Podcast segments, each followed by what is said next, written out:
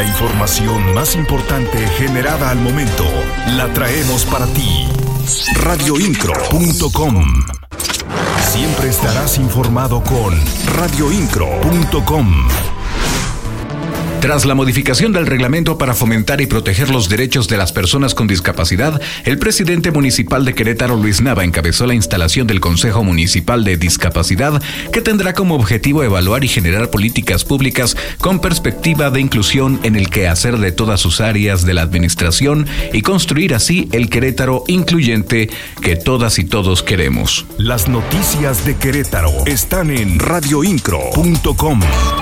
Querétaro se encuentra listo para participar en el Tianguis Turístico de la Ciudad de México. La información completa con mi compañero Alexis Morales. La secretaria de Turismo, Adriana Vega Vázquez Mellado, dio a conocer que Querétaro participará en el Tianguis Turístico 2023, que se llevará a cabo en la Ciudad de México del 26 al 29 de marzo indicó que el Estado tendrá un stand en este evento turístico para promover los principales destinos y rutas de la entidad. Consideró que se espera concretar más de 500 citas de negocios con compradores mayoristas e inversionistas.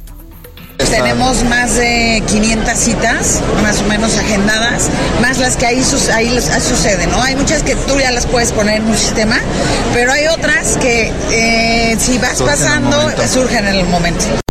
Finalmente, destacó que en este evento participarán compradores de Europa, Estados Unidos y América Latina radioincro.com, el medio en que puedes confiar.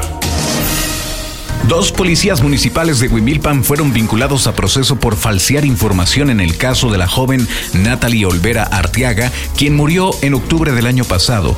Benjamín Vargas Salazar, fiscal anticorrupción, indicó que se corroboró que los elementos de seguridad falsearon información, aunque no explicó qué datos fueron los que generaron de forma errónea. Escuchemos lo que dice el fiscal. Hace poco acaban de, vincularse a proceso a dos policías municipales por un hecho de tránsito donde informaron de manera falsa sobre el hallazgo que ellos habían intervenido. Un accidente donde perdió la vida una persona sexo femenino y los policías eh, no, informaron lo que realmente habían hecho en, el momento del hallazgo. Entonces fueron vinculados a proceso. Están eh, vinculados a proceso, llevan su proceso en libertad. hasta donde tengo entendido, ellos ya pidieron una suspensión del proceso y no sé si ya ahorita todavía ellos se encuentran en función.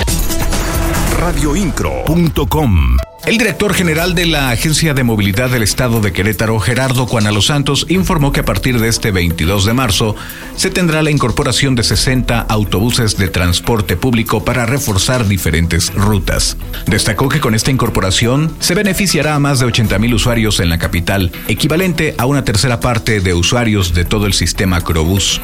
Con ello se pretende incrementar en 40% la flota de estas rutas. Las noticias de Querétaro están en radioincro.com la presidenta del patronato del sistema municipal DIF, Araí Domínguez, encabezó la entrega de apoyos del programa Fortalecimiento de Centros de Atención Infantil, que brinda un apoyo económico a 41 estancias para brindar una mejor atención a más de 1.200 niñas y niños, sin cobrarle más a sus familias. Araí Domínguez dijo que los centros de atención infantil son formadores de desarrollo integral, promotores de principios y valores y fomentan habilidades para que las y los niños se incorporen a la educación primaria. Actualidad informativa. Radioincro.com. Todo listo y con mucha expectativa para recibir el Festival Internacional de Comunidades Extranjeras que se llevará a cabo con 57 países en su edición número 15. Será del 13 al 16 de abril en el Querétaro Centro de Congresos. Países que compartirán su cultura, tradiciones, folclore, artesanías y gastronomía para dejar gratas vivencias, aprendizajes y nuevas amistades entre las y los queretanos. Alejandra Iturbe adelanta que se contará con un pabellón de artesanía y gastronomía de países de los cuatro continentes. También habrá un pabellón infantil con 35 actividades. Para esta edición se espera una asistencia de 60.000 personas durante los cuatro días que durará el evento. Siempre estarás informado con radioincro.com. Del 30 de marzo al 1 de abril se llevará a cabo el concurso nacional de baile guapango en el municipio de San Joaquín.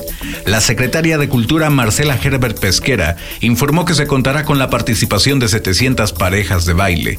Destacó que las categorías participantes son guapangueritos, infantil, juvenil y la nueva categoría de adultos mayores provenientes de Veracruz, Puebla, Hidalgo y Querétaro.